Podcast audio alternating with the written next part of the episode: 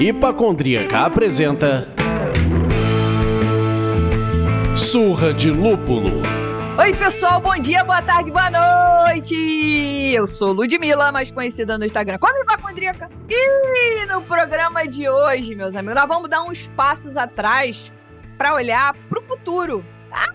Sim, sim, filosofias de lado. Precisamos olhar para os cervejeiros caseiros desse Brasil, para aqueles que já fazem cerveja em casa, mas também para aqueles que não criaram coragem para pular de cabeça nesse hobby, ou para aqueles que já abandonaram esse hobby. Para debater sobre esses temas, esse João Bobo de temas, chamamos o dono do maior canal sobre conteúdo para cervejeiro caseiro no YouTube.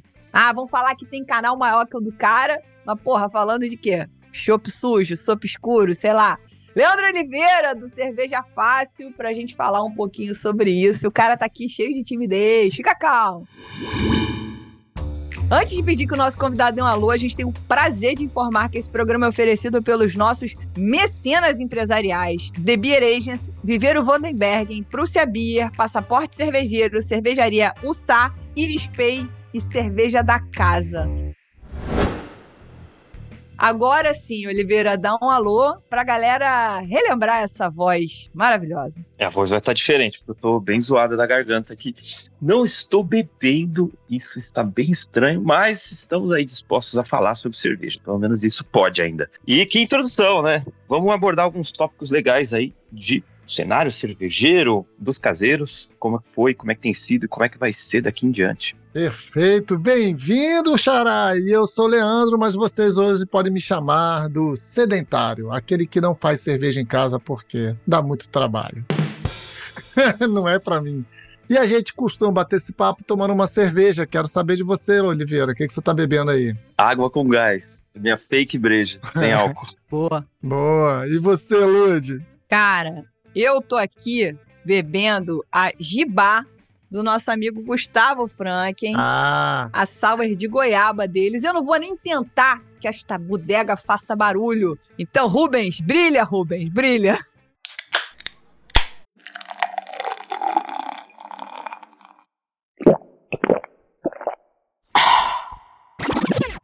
Porra. Franken não é Brixner? Fra- Acho que é Franken Brixner. Porra, o sobrenome. O nome do cara é difícil, o primeiro, o segundo, o terceiro. É, tipo os seus filhos, Leandro. Os meus filhos. É, é tipo isso. Bom, e você, pai de filhos com nome difícil, sedentário, tá bebendo o quê? Eu tô acompanhando o Leandro, porque eu não vou deixá-lo sozinho nessa. Então eu também tô na H2O, sem bolhas até. Tô na, na- sem gás, sem nada, puríssima. Certo. Rapidinho. Certo não tá, mas é o que tem. né? É, é o que tem, é o que eu tô podendo, é o que eu tô precisando, na verdade, né?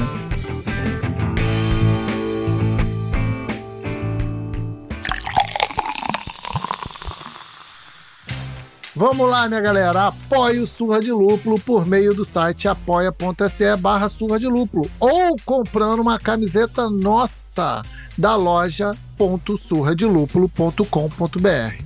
Seu apoio ajuda a mantermos o projeto de pé e a casa arrumadinha. Ah, outro jeito de ajudar é seguindo a gente na sua plataforma de streaming preferida e dando as cinco estrelinhas no Spotify e no Apple Podcast. Isso ajuda muito na distribuição dos episódios.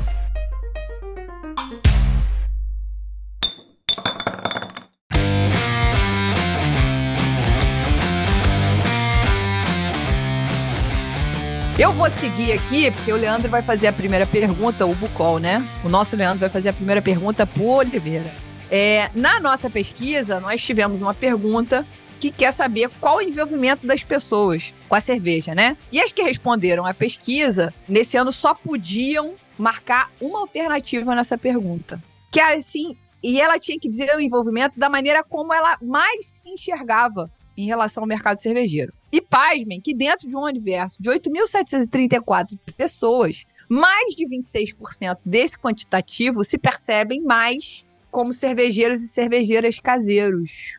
Eu acho isso muito emblemático, assim, eu tenho um monte de opinião sobre isso. Então a gente queria, a partir desse ponto, caminhar para essa conversa. Eu acho que guardemos essa informação em nossas cabeças. Antes de abrir aqui a pergunta, a gente também foi aos nossos mecenas e pediu que eles falassem para a gente a relação deles. E a gente recebeu aqui do Douglas Speck. Eu não sei se o sobrenome é assim, Speck. Ele falou sobre a importância dos cervejeiros caseiros no mercado. Vamos ouvir aqui o áudio dele. Fala Ludi, fala Leandro, tudo bem? Mandando um áudio aqui sobre a importância do cervejeiro artesanal para o mercado de cerveja. Acho que são três os pontos principais onde o cervejeiro tem uma relevância no mercado cervejeiro. Primeiro, como consumidor, ele está sempre aberto a experimentar coisas novas, consumir cervejas extremas, lançamentos, estilos novos para conhecer um pouco melhor as cervejas que ele vai fazer em casa. Outro ponto importante, eu acho que é como o disseminador da cultura cervejeira também, de apresentar a cerveja artesanal para a comunidade dele, para os amigos, para a família. Acaba sendo o lugar onde as pessoas têm o primeiro contato com a cerveja artesanal, algumas pessoas que não conhecem, que não, não costumam experimentar essa cerveja em outro lugar e vão ter o contato com quando o cervejeiro está apresentando essa cerveja de alguma forma, no aniversário, num evento, para os amigos. Então ele acaba ajudando a difundir também e aumentar um pouco esse mercado cervejeiro e também como renovação do mercado, que o surgimento de novas cervejarias normalmente passa por um cervejeiro artesanal que está sonhando em vender a sua cerveja, ganhar um dinheiro com o que ele ama fazer e acaba renovando aí as empresas que abrem, normalmente abrem por paixão pela cerveja, né? não tanto pelo visando lucro, sim por fazer o que ama e, e ainda conseguir viver disso.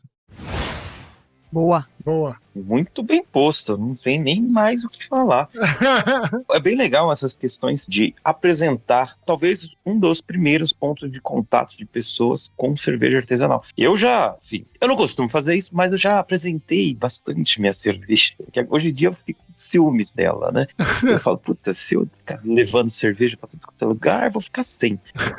mas, de fato, poder apresentar para as pessoas e explicar. O legal é que o cervejeiro caseiro ele explica melhor que, que muito promoter de evento, que está servindo chopp ali na hora, ou que está no, no supermercado ali, vai ter um ponto de contato muito mais fácil. Ele vai falar: ó, isso aqui é uma session IPA não é tão amarga quanto uma IPA, é mais leve, dá para tomar. Daí a pessoa, pô, que legal, tal. E eu acho que entrega em modo mais simples, né? O que são as cervejas, o que são os estilos de cerveja, principalmente, né? E fora levar essa cerveja para lugares que não tem, não, que não, só não costumam se apresentar para um primo, apresentar para alguém que está viajando, conhecendo a sua cidade, ou você levou nas férias, você quis fazer questão de levar para praia sua cerveja. Isso ajuda demais a crescer esse mercado, né? E eu acho que assim, ele trouxe, o Douglas falou dessa parte da renovação, para mim sempre foi a mais óbvia, né, assim, a mais clara, que é essa galera que, pô, vai se envolvendo, vai se apaixonando, vai se apaixonando e resolve pegar ali e investir, abrir uma cervejaria,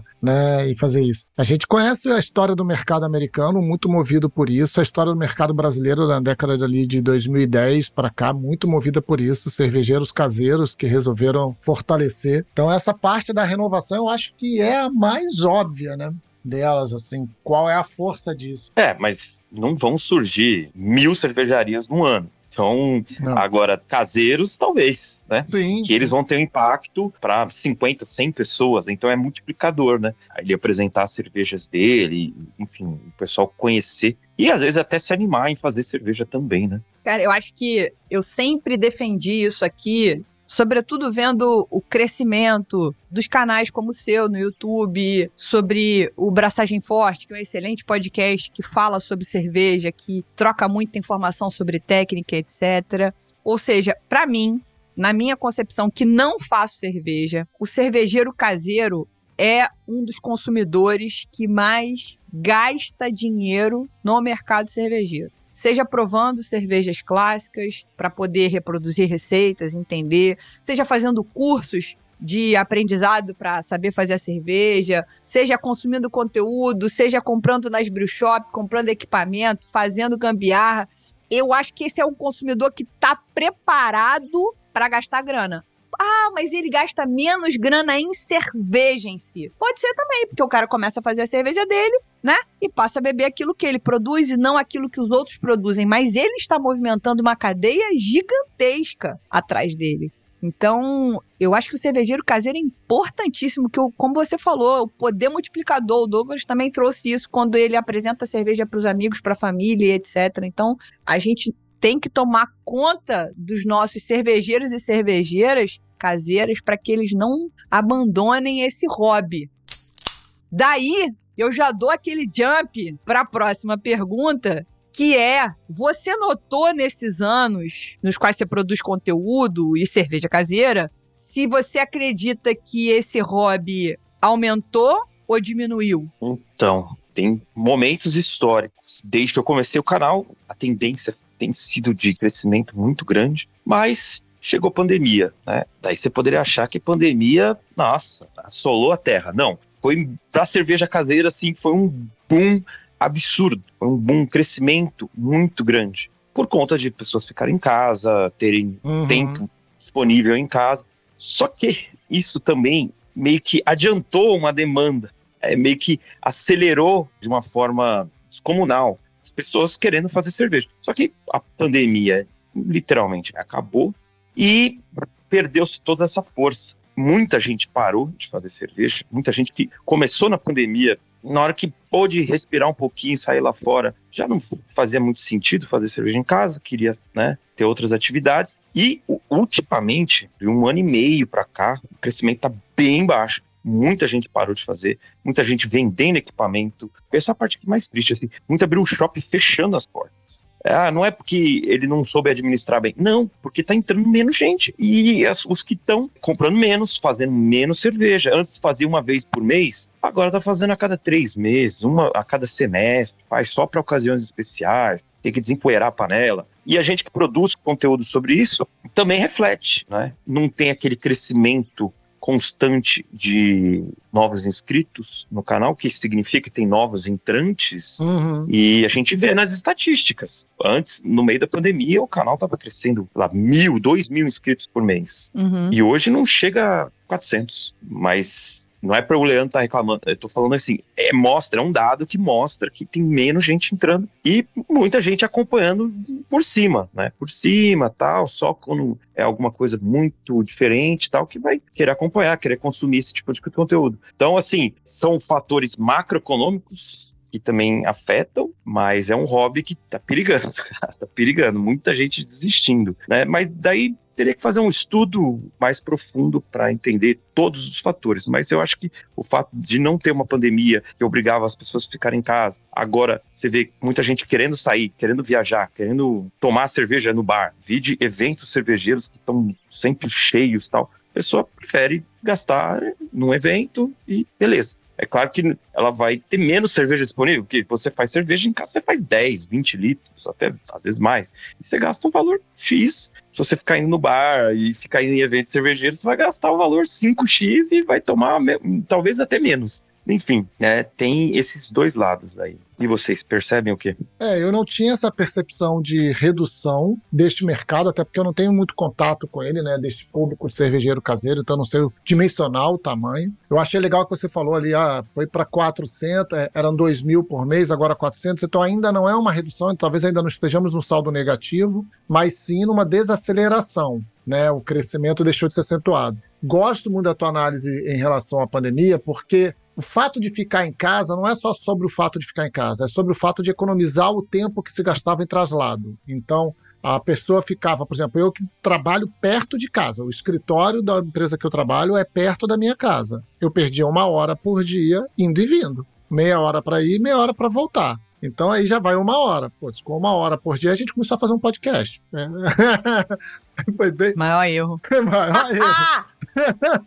a gente começou a fazer um podcast. Então as pessoas já tiveram o tempo podado. Depois vem o custo. Esses quatro anos que a gente viveu junto com a pandemia ali, a gente está falando aí de um aumento de custo de, em tudo. Tudo ficou mais caro, sabe? Então o hobby ficou mais caro, o tempo ficou menor, a sua vontade de ficar em casa ficou menor. Aí traz o que completa o que você trouxe, né? Que é a sociabilização tá mais catártica. O povo quer mais sair mesmo, né? Quer mais ver a galera, né? Eu vou trazer meus dois centavos aqui. Primeiro, trazendo o depoimento do Sandro, que é o nosso mecenas que está aqui assistindo a gente, que tem um bar na Vila Cervejeira. Não é um bar, é um brew pub na Vila cervejeira em Niterói. E ele falou: os cervejeiros caseiros gastam mais com cerveja do que os outros consumidores. Recebo muitos no meu bar e vejo movimento nos grupos com relação à compra de lançamentos e cervejas difíceis de encontrar. O que eu acho é que o cervejeiro caseiro, ele originalmente, ele é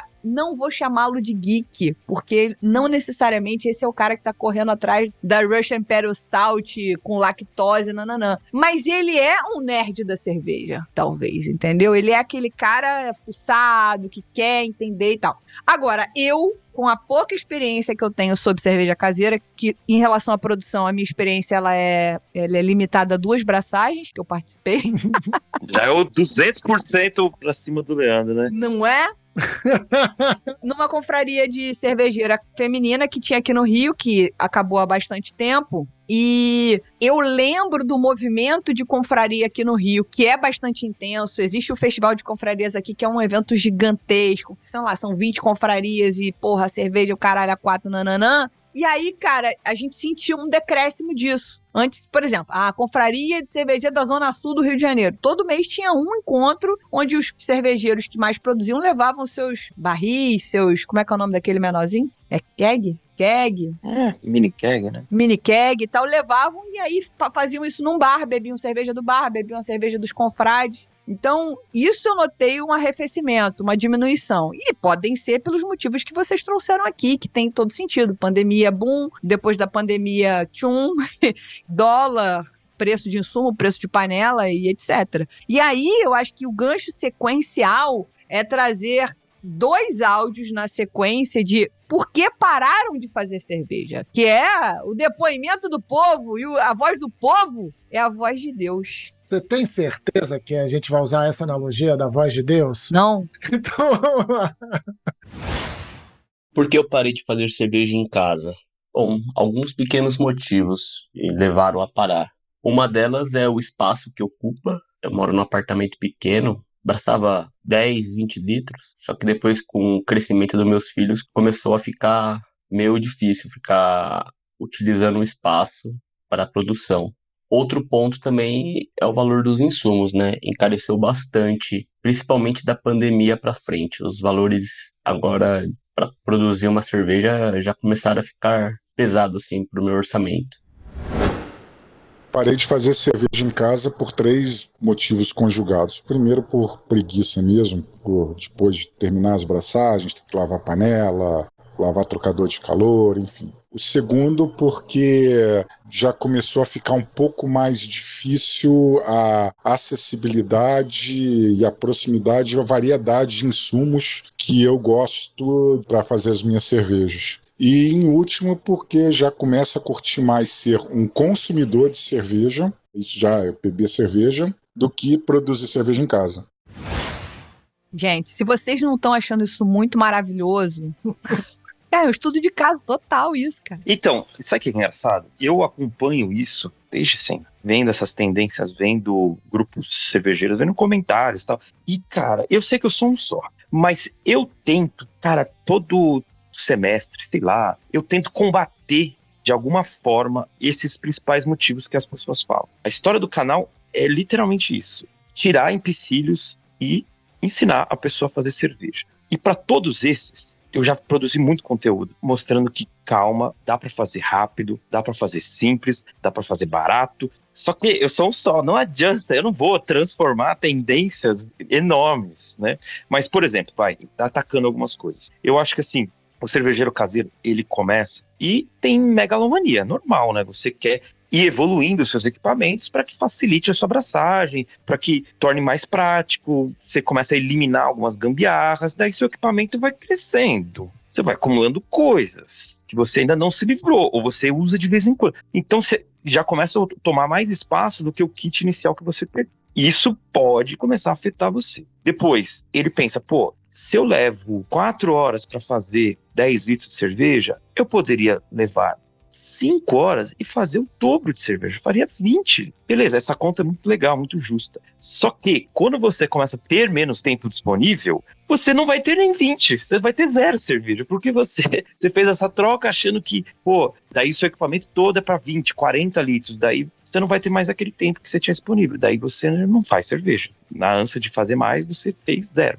E depois, a questão de custos. Né? A gente trabalha bastante com isso para ser algo acessível, não ser um hobby de gente rica. Não adianta. É para ser para todo mundo. Então a gente faz, trabalha com receitas que são de propósito de baixo custo. Claro que tem outras receitas que são bem trabalhadas nos melhores insumos possíveis para ser o mais fiel ao estilo, para ser o mais autêntico possível, mas no geral a gente procura trabalhar estilos e formas de ser feita cerveja para diminuir esse custo para que pô, seja barato fazer cerveja em casa. E, beleza, aumentou o insumo? Aumentou. O Pilsen, o malte Pilsen mais básico de todos, mais humilde. Pô, antes de pandemia e tudo, a gente pagava 7 reais o quilo. Hoje em dia, você vai lutar para encontrar por 10 reais o quilo. Né? Tem lugares que já está vendendo por 13, mas ainda assim é ridiculamente barato fazer uma cerveja. É questão do tempo para ela ficar pronta. Mas também é outro mito que a gente tenta quebrar, falando que, pô, dá para fazer cerveja em sete dias, dez dias, cervejas excelentes, né? Então, para cada entrave que a gente encontra, que eu escuto, eu tento, né, pegar alguém de alguma forma, influenciar e falar assim: calma, você não precisa fazer 40 litros, faz 10, cara, faz 10, bonitinho, rápido, de um jeito simples encurtando algum processo que não é tão necessário tal, você vai ter uma cerveja legal, 10 litros, 10 litros, mano, você consome com prazer, tranquilamente, e seja algo fácil de você fazer, que você consiga fazer sempre, né? Se você dificultar, você vai fazer uma por semestre e daqui a pouco seu equipamento está parado, você não faz mais. Então, faça num volume razoável, de um jeito rápido, simplificado, que você vai fazer sempre. Só fazer uma parte aqui, o Giovanni só tem gêmeos. Então você imagina, apartamento pequeno, gêmeos cresceu, ou é uma panela ou são duas crianças. Não, o Giovanni eu entendo o caso, eu entendo bem o caso dele. E o Maurício, o Maurício é um, um senhor que entende tudo sobre cerveja e falou: porra, cansei de limpar, porque realmente é uma trampeira infernal. O cervejeiro caseiro, além de tudo, é uma pessoa muito paciente, porque tem que esperar para fazer, esperar para ela ficar pronta, depois tem que limpar esta bodega toda, enfim. Gente, eu entendo, é que não é para mim.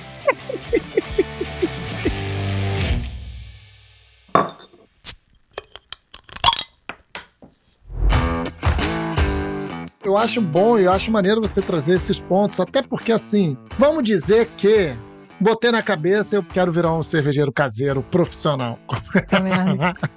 um cervejeiro caseiro. Vamos supor que. Me fala aí, quais são assim os primeiros passos que você me recomenda para eu não meter os pés pelas mãos assim, sabe? Para eu falar, cara, para eu não sair comprando coisa que eu não preciso, sair montando uma parada que sem nem ter tido nenhum gostinho. Quais são essas primeiras pegadinhas ali da primeira receita para eu não beber e falar, nossa, mas não sei fazer isso aqui mesmo. Não é para mim essa brincadeira e parar na primeira receita. Daí esses pequenos pulos do gato, considerando que eu sou pai de dois adolescentes, que eu pago ensino médio e ensino fundamental. E aí, meu amigo, o orçamento é curto.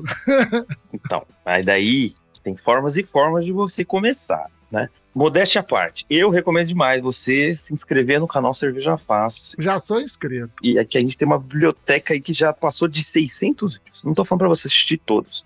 Assiste os de produção e tal. Eu recomendo também muito você fazer um, um curso Pode ser curso online, a gente tem, tem outros influenciadores, outras pessoas que trabalham nesse mercado que também tem. O nosso é baratinho, não vai comprometer seu orçamento. Porque daí você vai se dedicar e vai sentar e vai assistir o curso para aprender. Dá para você aprender só assistindo o canal no YouTube, o meu, do Robinho, do canal do Chopp. Tem uma série de produtores de conteúdo. Dá para você aprender só pelo YouTube. Se você quiser economizar, beleza. Só que vai ser uma volta um pouquinho mais longa, mas é perfeitamente possível. Milhares de pessoas começaram assim.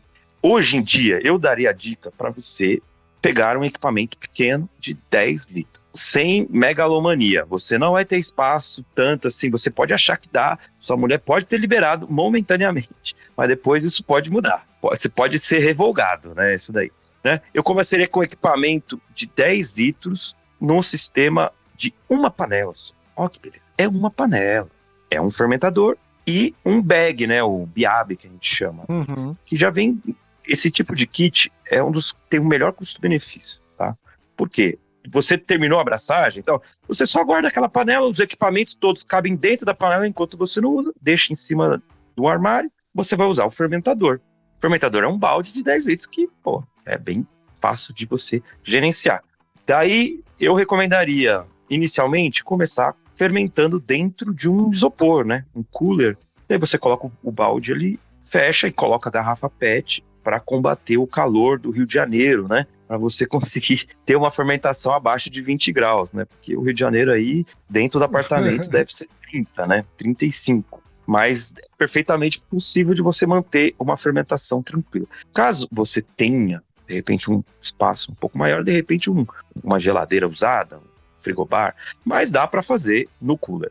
E, cara, beleza, você tem a panela, você tem o fermentador, daí você vai precisar das garrafas. Daí eu recomendo garrafa PET, né? Growler PET.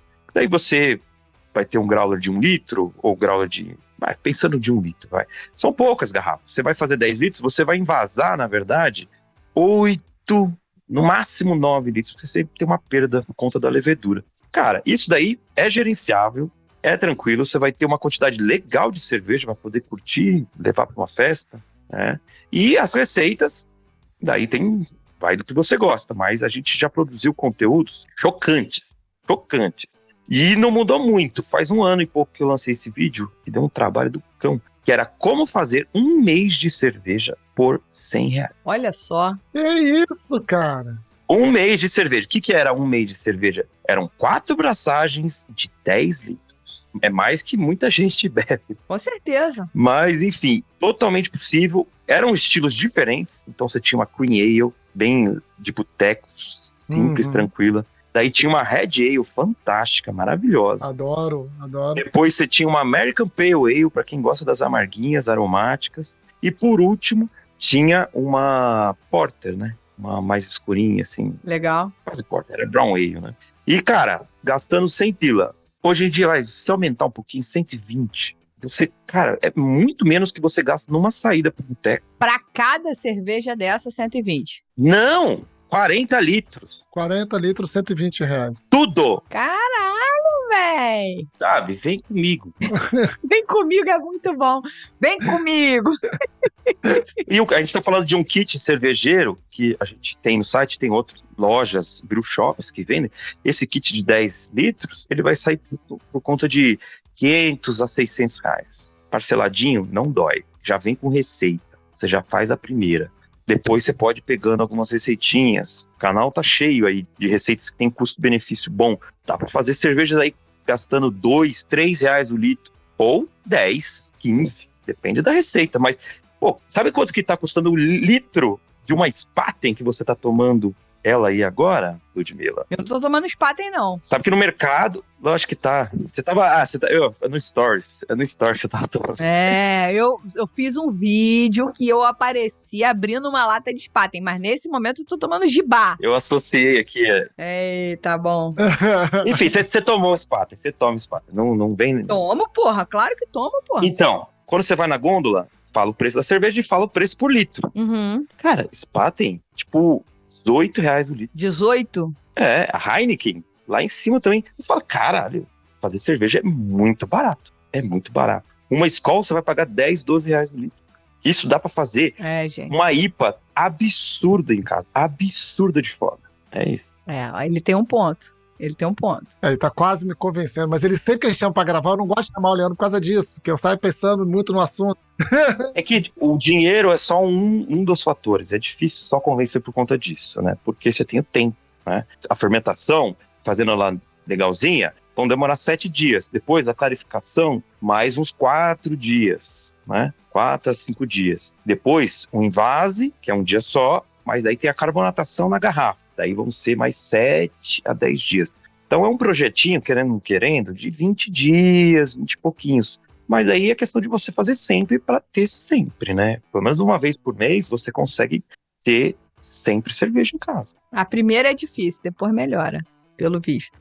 É, não, é. A primeira é pra. Tudo bem, se dá errado, não tem problema, não. Você não pode desistir. Não, tô falando a primeira quando a pessoa entrar no ritmo do jogo, entendeu? A primeira levou 20 e poucos dias. Ah, Aí no segundo mês, quando você for fazer, você tá bebendo a primeira. E quando você for beber a segunda, você tá fazendo a terceira. Isso que eu tô querendo dizer. exato, sempre tem cerveja nova. É que assim, eu tô muito mal acostumado, que eu faço cerveja toda semana, né? Então eu tô muito mal acostumado. Às vezes, três vezes numa mesma semana, porque eu tenho que gravar conteúdo, né? Então tem muita cerveja disponível e tal. Eu não fico comprando cerveja no mercado, mas eu ainda consumo bastante cervejas comerciais, porque eu vou pra muito lugar, vou pra cima e pra baixo, né? Porque eu gosto de boteco. também. Boa. E vem cá, você tá produzindo hoje quantos litros aí para ter esse volume bizarro? Eu faço 20 litros ou 10, depende, mas é 20 litros por semana, mais ou menos. Pô, menor do que eu tava imaginando. Eu tava imaginando que você produzia mais do que isso. Não, mas daí, Te juro. nossa, eu já bebo bem, imagina se eu produzisse mais, hein? Eu tava imaginando que você bebesse mais mesmo. Que você, ó, quero dizer, produzisse mais. Não, mas essa, é- essa média de é, toda semana são poucos cervejeiros caseiros que realmente conseguem e tal. A média geral é duas por mês ou uma por mês, assim. Esses são os mais fazem, então. Mais assíduos. É, os mais assíduos. Legal. Agora a gente vai falar, né? Leandro vai liberar mais dois áudios aqui de por que, que a galera começou a fazer cerveja. Exato. Isso é bonito, isso é bonito. Eu vou soltar aqui o áudio do Leandro Almeida e o áudio da Cíntia Okawa. Oi, Lud, tudo bem? Leandro Almeida aqui. Bom, eu comecei a fazer cerveja porque é um- uma bebida que esteve presente em toda, acho que a minha vida, nas festas de família e tudo mais. Sempre se bebeu muita cerveja. Outro motivo é porque, cara, eu sou do interior, sou de Taquarituba, é uma cidade pequenininha, perto de outra cidadezinha bem pequena, que também é famosa entre os cervejeiros, que é Agudos. Então eu cresci ouvindo as histórias de que a água de Agudos é boa para fazer cerveja, e via meus tios fazendo comparação de cerveja da produzida aqui em Guarulhos, ou Jacarezinho, ou enfim, outras fábricas, é, com a de Agudos. E porque eu também, quando saía da escola, eu colecionava tampinhas, passava pelos depósitos de bebidas e saía coletando tampinha e lata de cerveja. Então, com 11, 12 anos, eu tinha uma coleção enorme de tampinhas e latas de todas as nacionalidades que eu pegava nesses lugares. E era bem legal. Enfim, comecei a fazer cerveja por causa disso, basicamente, das histórias lá de agudos e diferença da água. Eu queria entender isso, muito curioso. E depois, quando a minha filha nasceu em 2016, né, eu estava com um amigo, na verdade, que ele já produzia cerveja. Eu queria começar a produzir cerveja e ele me levou no brew shop em 2016 e desde então não parei mais. Então, basicamente é isso. História que envolve a cerveja, a bebida presente nas festas da minha família e colecionismo. Os rótulos, as artes de tampinhas e de latas foram os grandes impulsionadores de começar a produzir cerveja. Comecei a fazer cerveja, deve ter uns sete anos já. E foi um período da minha vida que eu tava de- tentando decidir carreira, trabalho, sabe, dinheiro, todas essas coisas, e isso tava me deixando muito mal, porque tudo que eu achava que fosse satisfatório para mim, que me desse prazer, eu me desse alguma felicidade, eu teria que fazer depois que eu resolvesse todas essas questões. Aí chegou uma época que eu tava bem mal mesmo, tava em depressão, e cerveja sempre foi algo que, né, eu sempre ia comprar com meu pai, eu falava pra ele, olha, você nunca tomou essa, experimenta essa, eu sempre gostei de, de olhar essas coisas, né, no, no mercado. Aí quando eu decidi fazer cerveja, Pra mim, eu acho que pode ser resumido assim hoje como um autoconhecimento. É algo que ocupa muito da minha vida, ocupa meu tempo livre, é meu hobby, é minha principal fonte de. Posso falar até de felicidade, porque para mim a cerveja e fazer cerveja me trouxe muitas pessoas e muitos momentos legais. Gente, se não tá todo mundo aqui com o olho mareado, emocionado com esses dois depoimentos, vocês estão fazendo errado isso. Não, assim, já tô convencido, já era, gente. Já, já vi que na cerveja da casa tem kit. já tô Cara, emocionante, emocionante as palavras aí, muito legal. Agora fazendo minha parte aqui, eu comecei porque eu me apaixonei por cerveja, né? É, comecei a trabalhar numa loja de cerveja e eu queria entender esse universo. E é muito vasto, Só que isso não, não é tão intimidador assim para mim. Para mim não era. Era cada conhecimento, cada estilo que eu entendia e degustava, já me sentia muito bem, já me sentia um bom profissional, né? Eu já conseguia entregar melhor as peças de publicidade que eu fazia, já conseguia até lidar com o cliente, explicando e, e a pessoa entendendo o que, que é essa English Pay Way, você explicando para ela e ela ficando muito contente comprando o produto e degustando, depois agradecendo, era uma, uma fonte de satisfação, né? E para estudar mais ainda faltava fazer a cerveja, para entender de fato essa interação dos maltes, do lúpulo, da levedura. Então eu caí de cabeça e, e você nunca para de estudar. O cervejeiro caseiro é, tem esse negócio, é, a gente sempre tá aprendendo, tá sempre estudando e sempre se reavaliando, achando que ah, eu errei nessa, mas na próxima eu vou melhorar. É uma evolução muito constante, assim. E é muito gratificante. Claro que às vezes você pode ficar desanimado, você perdeu uma leva, não ficou tão legal do jeito que você tava. Mas quando você começa a ter constância, assim, sai cerveja boa, seus amigos elogiam, todo mundo pede essa cerveja, você fica muito contente, né? Então é um hobby para você e também para os outros, né? Eu queria fazer só um comentário sobre os dois áudios, como eu falei, quem não se emocionou tá fazendo errado, tá? Primeiro me conecto com o Leandro Almeida, mais um Leandro nessa gravação, meus amigos. que é colecionismo, curiosidade, beberrão na família. Cara, eu tinha tudo para ser uma cervejeira caseira. Me faltou química, meus amigos. Química. Me faltou muita química.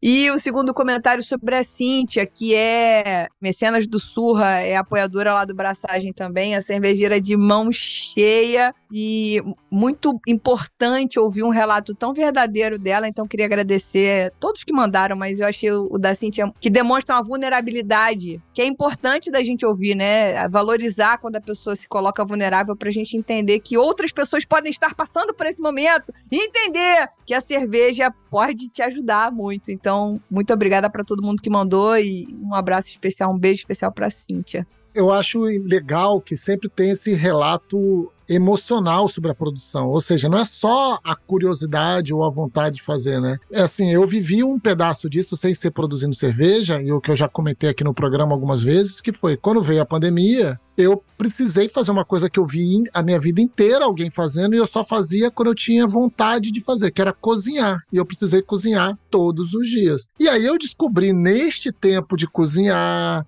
nessa coisa um prazer. Esse momento mesmo de, putz, é, cozinho. E eu não cozinho rápido, eu sou um cara devagar cozinhando. Talvez eu seja devagar, até porque eu curto aquilo que eu tô fazendo, então eu não faço com aquela pressa tal. E aí me dá aquela sensação de prazer, de pausa no dia, de, puta, de tranquilidade, sabe? Óbvio, assistindo a série O Urso, você esquece a ideia de cozinha e tranquilidade andando juntas, né? Fica confuso.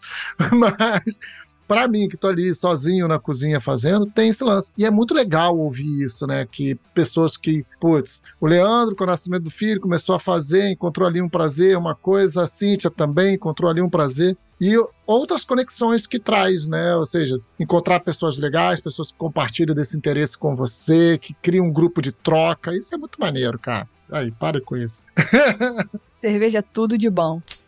Bom, para a gente dar prosseguimento ao nosso papo aqui, a gente queria saber, Leandro, você, Oliveira, que é o cara, é tipo, porra, é um pastor convertendo pessoas por aí, essas ovelhas cervejeiras. Ovelhas ébrias. Quais são os maiores erros que os cervejeiros e cervejeiras caseiras cometem no começo de suas produções? Tipo, porra, comecei agora, qual é a cagada que a galera vai cometer? Você fala, puta, já sei. Cara, são várias coisas. Tem um que esse é meio difícil para a pessoa encaixar na cabeça dela. É uma moeda de dois lados, assim. Tem uma pessoa que ela não para de estudar e ela nunca faz a cerveja. ela só fica estudando, namorando a ideia e fica fazendo perguntas, milhões, sendo que ela nunca meteu o malte na água, né? Ela fica achando que ela tem que estudar tudo para poder começar. E tem um outro que não estuda nada e começa de qualquer jeito. Aí é meio bem complicado. Você tem que achar um belo do meio termo aí. Por isso que às vezes um cursinho te ajuda a colocar no caminho rápido, para você parar de ficar ou estudando demais ou estudando de menos. Mas assim, a maioria dos cervejeiros caseiros, no começo, pode ser um pouco para frente, e às vezes até eu cometo esse erro, é não controlar direito a fermentação. muito dos problemas que dão numa cerveja, que vão deixar ela meio não tão legal, deixar ela meio fora do estilo, meio desequilibrada, meio é por conta da fermentação. Então, por isso que eu já falo, ó, pega um coolerzinho, controla essa fermentação, não faz de qualquer jeito, tá? Começa, joga levedura quando a temperatura já chegou certinho, se arruma ou arruma uma geladeira para você ter um controle. Esse é o principal problema, assim, né? Claro que tem outros pequenos, ah, sanitização. Parece que eu falei que pequeno, mas pode dar um problema grande, mas assim, é fácil de resolver, é só limpar muito bem os equipamentos e sanitizar eles depois. Agora, na luz do que a gente comentou aqui hoje, já sabendo que muita gente não tem muito tempo, não tem muito espaço, um erro seria querer começar a abraçar o mundo e fazer 100 litros de cerveja em casa, né? Como muitos caras acabam indo. A pessoa se empolga e, Uhum. e daí já começa, ah, não, tá de boa, vou fazer. E daí é muito trabalho, é muita coisa para limpar. Daí você vai desistir, você vai parar, entendeu?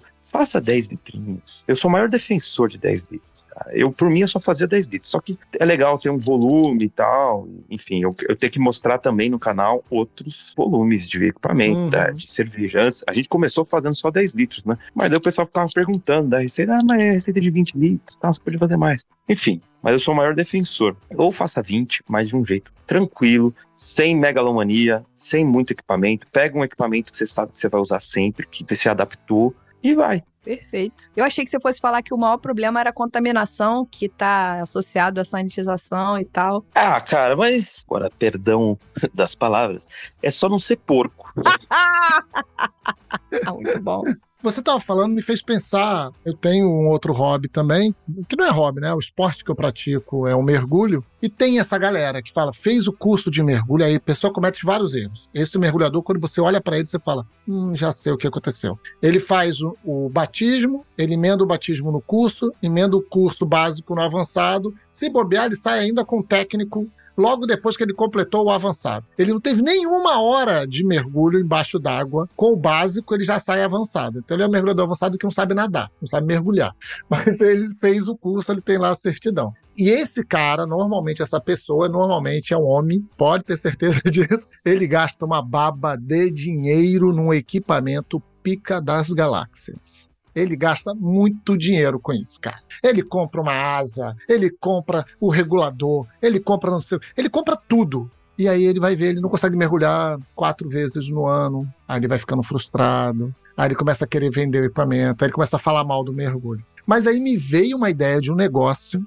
Pensando nisso, me veio uma ideia de um negócio que talvez possa ajudar muita gente. Não existe uma brew shop que aloque o espaço, seja tipo uma cigana para quem quer fazer. Cara, já rolou isso mais vezes. Eu sei uma que tá mantendo isso, tá? Uhum. Que é o pessoal da Mandíbulo Shop, né? Fazer um jabá aqui pra eles. O Cebola. Ele tem um, um shop que tem um espaço até que razoável, né? E a pessoa paga para fazer a cerveja junto com ele. Ele cuida e ensina, né? Mas o processo da fermentação, até chegar no invase, ele vai cuidando, né? Daí a pessoa só volta no dia do invase Uhum. e faz. Daí, se não me engano, ele cobra tipo 120 reais mais o custo da receita, que já pega lá e faz numa tarde e depois volta, né? Volta para fazer o invase da cerveja tal. Então. É uma alternativa, não sei quão cheio está a agenda dele e tal, enfim. Mas eu acho que ainda tem essa questão, tipo, a pessoa quer ter o equipamento dela para ela poder fazer no momento dela, né? Sim, tem isso. não depender da agenda do brew shop.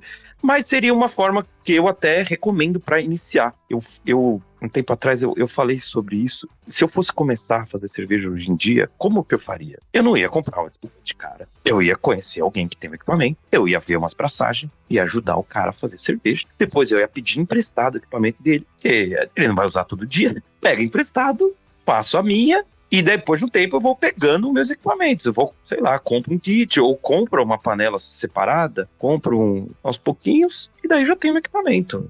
Enfim, nessa eu já tô fazendo cerveja, eu já sei mergulhar, né? Eu peguei o, o equipamento de mergulho, peguei o neoprene e nem que seja um snorkelzinho, eu já tô mergulhando, querido. Eu já virei quase um peixe, né? Eu não vou comprar o equipamento que custa 2 mil dólares pra, Pra não saber o que fazer com ele. é, pra quase me afogar toda vez.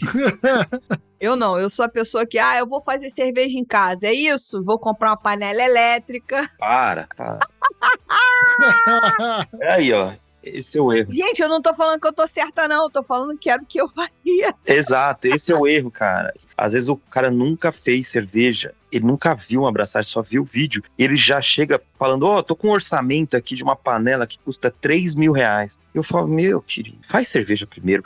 Mas tem equipamento, pega panela de pressão, panela, um caldeirão na sua casa, faz a mostura ali, depois você coa com uma peneira que seja, fermenta numa garrafa PET, fermenta num galãozinho de água, transfere isso para as outras garrafinhas. Primeiro faz cerveja, aprende o conceito. Não é o equipamento que vai fazer cerveja. Você tem que saber os detalhes de cada etapa, né, para não estragar o processo que é natural. A, a levedura vai fazer a cerveja. Só você não atrapalhar ela. Cara, isso conecta com tanta coisa, né? É o fotógrafo que compra a câmera mais pica das galáxias também. É a melhor oh. câmera do mundo, mas é a primeira foto que a pessoa vai tirar. Nossa senhora, isso é muito comum. Mas, gente, isso é o conceito da academia. Pá, preciso começar a malhar. Aí você vai na track and field, compra roupa, compra não sei o quê. aí compra um tênis caro pra caceta. Culpado. É, mas é. Ou, ou então vai à academia paga o plano. Já comecei. Isso eu não faço. Não foi lá um dia. Ah, porque você tem academia no prédio, Leandro. Só por isso. Senão você teria incorrido nesse erro. Não, é porque eu já tive cliente academia, uma academia aqui da Zona Sul do Rio, uma academia de luxo, que foi as duas maiores academias de luxo da Zona Sul, já foram minhas clientes. E todas elas tinham o mesmo problema que era esse cara que pagava e não voltava e depois ia chorar cancelamento, só que ele tinha pago o contrato de um ano. Então isso gerava uma série de problemas para eles. Então eu tava no bastidor vendo essa merda acontecendo. ah, eu sou da teoria, cara, pagou, não foi, o problema é teu. Mas enfim. É, eu acho que tem um pouco dessa mentalidade de tipo, ah, não, se eu comprar o equipamento, ou se eu comprar o conjuntinho da Track and Field, eu vou ser obrigado a ir. Eu vou ser obrigado é... a fazer isso.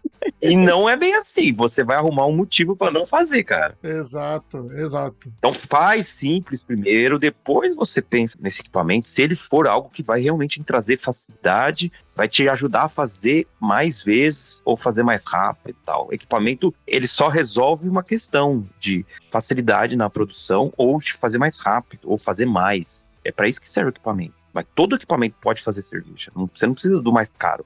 Começa no simples, pelo menos para começar, depois você pensa. Rapaz, agora tô refletindo sobre a panela de pressão. Vamos lá, vamos lá. Vamos lá que eu peguei minha panela de pressão. E aí vou começar a fazer. E eu gosto muito de Red Ale. O que, que você recomenda sobre essas adaptações de receitas? Eu faço uma clonagem ou ainda pego uma construção de receita? Como é que eu faço? Quero fazer minhas primeiras receitas. Tá. Não recomendo você tentar fazer um clone no começo. Tá. Vai ser uma experiência frustrante. Porque você vai querer, sei lá, a Red Ale da Antuérpia, que é fantástica, né? Fantástica. Aí você tentou, falou, você pode até ter falado com o cervejeiro, ele pode ter te passado a receita.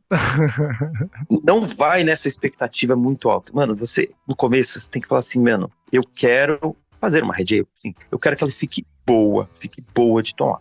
Essa é a expectativa que você tem que ter. Não quero que fique melhor que a da Antuérpia, melhor do que, sei lá, qualquer outra Red Ale tem aí, né? Uhum. Tem que ficar boa você vai aprender, calma. Não vai querer já chegando com clone e tudo, ser. E eu quero fazer uma Serra Nevada. Nossa, se não ficar parecido ou melhor, você vai, vou ficar frustrado. Não, calma. Faça receitas já prontas. Pode ser do Leandro, do e-book do Leandro, ou pode ser a do Brew Shop, né? Brew Shop, todo Brew Shop tem as receitinhas que já vem com malte, o lúpulo, a levedura. Segue as instruções, segue bonitinho. E depois você leva lá no Brew Shop e fala assim, ó, fiz a Red Ale, o seu kit de receita, entendeu? Pega kit pronto, receita pronto. Depois você vai pensar em adaptar, fazer receita sua, simplifica, cara. Pega o que já tá provado, que funciona, que já tem referencial. Daí a pessoa vai falar, ó, fica assim, a sua ficou não assim, então você vai ter que aprender e fazer de novo. E faz de novo a mesma receita, pelo menos umas duas vezes, né? Você vai ajustando o processo, tá bom?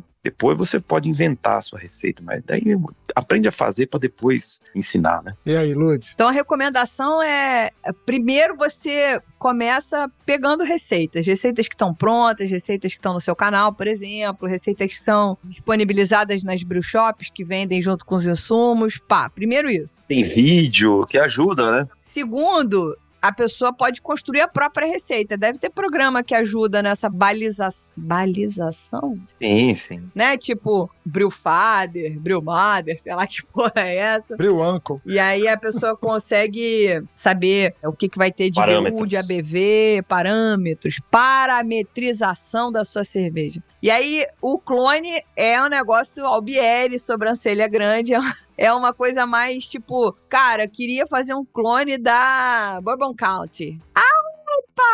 Caralho. Nossa, se fosse tão fácil assim, toda, toda cervejaria tinha sua Imperial Stout envelhecida em barril de Jack Daniels, não sei o quê. Calma. Aí eu quis agressivar. Ó, ó, a dica que eu dou, e é mais legal, assim, se inspire. Eu me inspiro bastante nas cervejas que eu tomei, ou em alguma receita que eu ouvi dizer que usou tal, tal ingrediente. E daí você se inspira e faz algo também adaptado para o seu paladar, né? Uhum. algo que você tem uma afinidade, que você gosta. Por exemplo, eu faço bastante IPA, mas eu não faço nenhuma IPA minha acima de 30 IBU. Eu acho que não precisa ser tão amargo. Uhum. Eu uso bastante lúpulo, eu uso bastante. Mas eu não uso no começo da fervura para ficar amarga a cerveja. Não, não gosto. A drinkability é péssima. Eu uso uma quantidade bem legal para aroma e sabor. IBU, não, deixa. Eu pego uma NEIPA, já não tem tanto amargor, mas assim, uma West Coast, 30, 35 IBU, de boa. Perfeito, perfeito.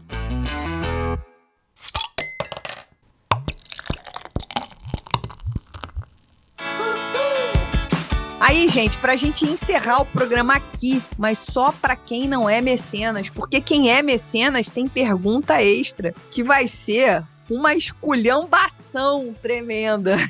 A gente vai liberar mais dois áudios, porque os nossos mecenas amaram participar mandando áudio, e a gente vai fazer mais isso. A gente tem mais dois áudios. Por que, que a galera começou a fazer cerveja? Leandro, o meu, o Bucol, não o Oliveira, o da internet, por favor, libere pra gente. Eu vou soltar aqui primeiro o áudio do Rogério e depois o áudio do Alex Rodrigues, que também outro cervejeiro de mão cheia, né? Vamos lá. Olá, aqui é Rogério Bittencourt de Miranda, sou cervejeiro caseiro, ou era, não sei muito bem. Eu começo a fazer cerveja inspirado pelo namorado de uma amiga que fazia. Vou fazer curso, aprendo, compro material e passo a fazer cerveja por um tempo. Mas na época eu morava numa casa, né, e tinha muito equipamento, então eu fazia bastante, também fazia com uma confraria que eu faço parte. Quando eu me mudo para um apartamento, aí eu paro de fazer, porque o apartamento é bem menor. Ainda não comprei uma single vessel, então por enquanto eu não estou fazendo. E de vez em quando eu vou lá na confraria, mas também não tenho feito com a confraria, porque eu me mudei para longe de onde ela é. Mas sempre que possível, eu tô com eles. E aí de vez em quando eu ainda faço uma cervejinha, porque eu gosto, gosto da experiência de estar tá fazendo, é sempre muito divertido, tem outras pessoas, a gente está bebendo junto, conversando, aprendendo, trocando experiência. Eu acho que é um momento de sociabilização muito bom. Além de a gente fazer, tentar fazer réplica das cervejas que a gente gosta, né? E outras coisas, fazer algumas criações diferentes também. Isso também alivia a mente da gente do estresse do dia a dia. É isso aí. Um grande abraço. Até mais. Fala Luz, fala Leandro. Bom dia, boa tarde, boa noite para todos os ouvintes do Surdo de Lúpulo. Bom, é seguinte, galera, eu comecei a fazer cerveja caseira em 2014, bem na onda da expansão desse mercado né, de cervejeiros caseiros. E basicamente eu comecei a fazer porque eu queria provar cervejas novas feitas por mim mesmo. Né? Eu já estava no momento em que eu já estava provando muitas cervejas diferentes das mainstream, né? Tomando bastante cerveja é, importada e artesanal que tinha na época, né? Quase 10 anos atrás. E aí fiquei sabendo que já tinha muita gente fazendo cerveja em casa me interessei e fui correr atrás de informação, né? Na época, basicamente, informação era ou alguma coisa em inglês, ou fóruns e blogs, né? Ainda era a época dos blogs. Tinha muito pouca coisa em vídeo. Podcast, então, era um ou outro só. E aí, com isso, eu fui fazer um curso, fiz um curso de introdução, fiz um curso de produção caseira e comecei a fazer cerveja ali no, no meu apartamento. Depois mudei para uma casa, aumentei minha produção, mas sempre com essa ideia de criar receitas novas e estar tá sempre fazendo receitas diferentes. E eu acho que o papel do cervejeiro da cervejeira caseira nesse mercado, basicamente é o de apresentar sabores e aromas novos para seus amigos, para seus familiares. Eu acho que isso potencializa o fomento a esse mercado de, de cerveja artesanal. Né, na medida em que você começa a abrir a cabeça das pessoas para poder experimentar cervejas novas, sabores novos, aromas novos. É isso, galera. Obrigado, abraço. Cara, mais dois depoimentos muito interessantes de quem começou e aí teve que dar uma parada. Foi aquilo que o Leandro Oliveira falou em algum momento, é que, tipo, a sua esposa, em algum momento ela vai concordar, o seu marido vai concordar, mas depois a sua vida vai mudar. Você vai mudar, você vai perder espaço. E um, uma coisa que a gente não debateu aqui diretamente, mas a gente viu isso na nossa pesquisa, vai aparecer lá, que é a importância das confrarias, a importância das acervas na manutenção desse hobby, na recepção dessas pessoas para elas continuarem produzindo e etc. Então, isso a gente vai debater largamente lá no relatório final da nossa pesquisa. E o Alex falando dessa era pré-conteúdos abessa, né? Que é o que a gente hoje tem, mais conteúdo, mais gente produzindo e etc. E enfim, é isso, cara. Cada um tem um motivo. É interessante, ó. As acervas e as confrarias, né, ajudaram muito ainda ajudam, não? A ter esse senso de comunidade. E também, no começo, a trazer o conhecimento para a pessoa, né? Normalmente a pessoa queria fazer cerveja já indicava ela entrar na serva, alguém que já estava na serva, alguma outra associação, já indicava. Né? Eu costumava ir num bar aqui em São Paulo que toda terça-feira tinha abraçagem, então já tinha essa comunidade. Eu já estava fazendo cerveja, mas tinha gente que não fazia, daí ia lá para ver, né? Ver uma abraçagem. E eu acho que deu uma mudada agora quando, pô, você tem muito conteúdo sendo produzido no YouTube, né? No Instagram, tem muito grupo do WhatsApp. Então, meio que perdeu um pouco a força, né, que tinha a questão das acervas tal. Enfim, você vê, teve uma mudança no cenário, a forma como é passado esse conteúdo, mas eu acho que é fundamental, cara. Principalmente encontros de cervejeiro, né, cara? Isso daí é um, nossa, é muito legal. Quando rola, cada um leva sua cerveja. E aqui, por exemplo, aqui em São Paulo, tem, é que eu não faço parte da serva e tal, mas assim, não rola tanto. No, acho que no interior tem uhum. um movimento um pouco mais forte de juntar todo mundo e levar sua cerveja tal. No Rio de Janeiro tem, mas aqui em São Paulo, ó, maior cidade do país. É. E não rola. Tá bom, né? Deixa São Paulo ser ruim em alguma coisa e a gente ser bom em outra, porra.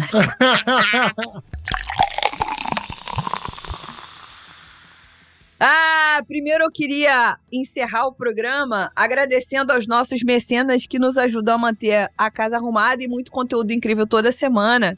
Que é, neste programa, vamos falar de Renan Russo, Almir Castro, Fernanda Meibon, Débora Lenen, Evelyn Caroline, Ciro Neto, Cláudio Bozani e Bia Morim. Agora, agradecer a todo mundo que mandou áudio hoje para participar desse programa. Foi sensacional. Sem vocês, eu não teria me emocionado, eu não teria ficado engraçada, feliz, enfim, não, muito obrigada. E, por último, mas não menos importante, agradecer esse homem, essa máquina, esse cervejeiro que faz cerveja toda semana. Leandro Oliveira, muito obrigada, meu amigo. Prazer tremendo ter você aqui pela terceira vez, aliás, tá? Que a gente nem falou isso aqui, mas você já teve com a gente no programa 53 e no programa 69, frango assado, de ladinho a gente gosta. Valendo fazer um último adendo que o programa 53, eu não sei se ele já foi batido, mas ele foi um dos programas mais ouvidos nas primeiras 24 horas. Porque você, quando fala para seus seguidores pularem, a terra treme. Ô, Não, vou pedir música no Fantástico. Boa, boa. boa. Qual música então? Põe o Vanilla Ice, põe Vanilla Ice aí, ó. Ice Ice Baby. Boa. Let's kick it. Oliveira, muito obrigado, cara. Obrigado mesmo por mais essa troca aqui, por mais esse bate-papo. Muito legal, cara. Show de bola. Foi um prazer, velho. Bem legal e dinâmico sempre. E façam cerveja, viu? Façam cerveja. É legal pra caralho, velho. Sério mesmo. Boa. O que, que a gente fala, Bucol? Até semana que vem. Até semana que vem.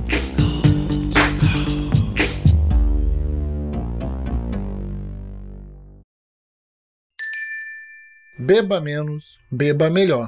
Beba com moderação.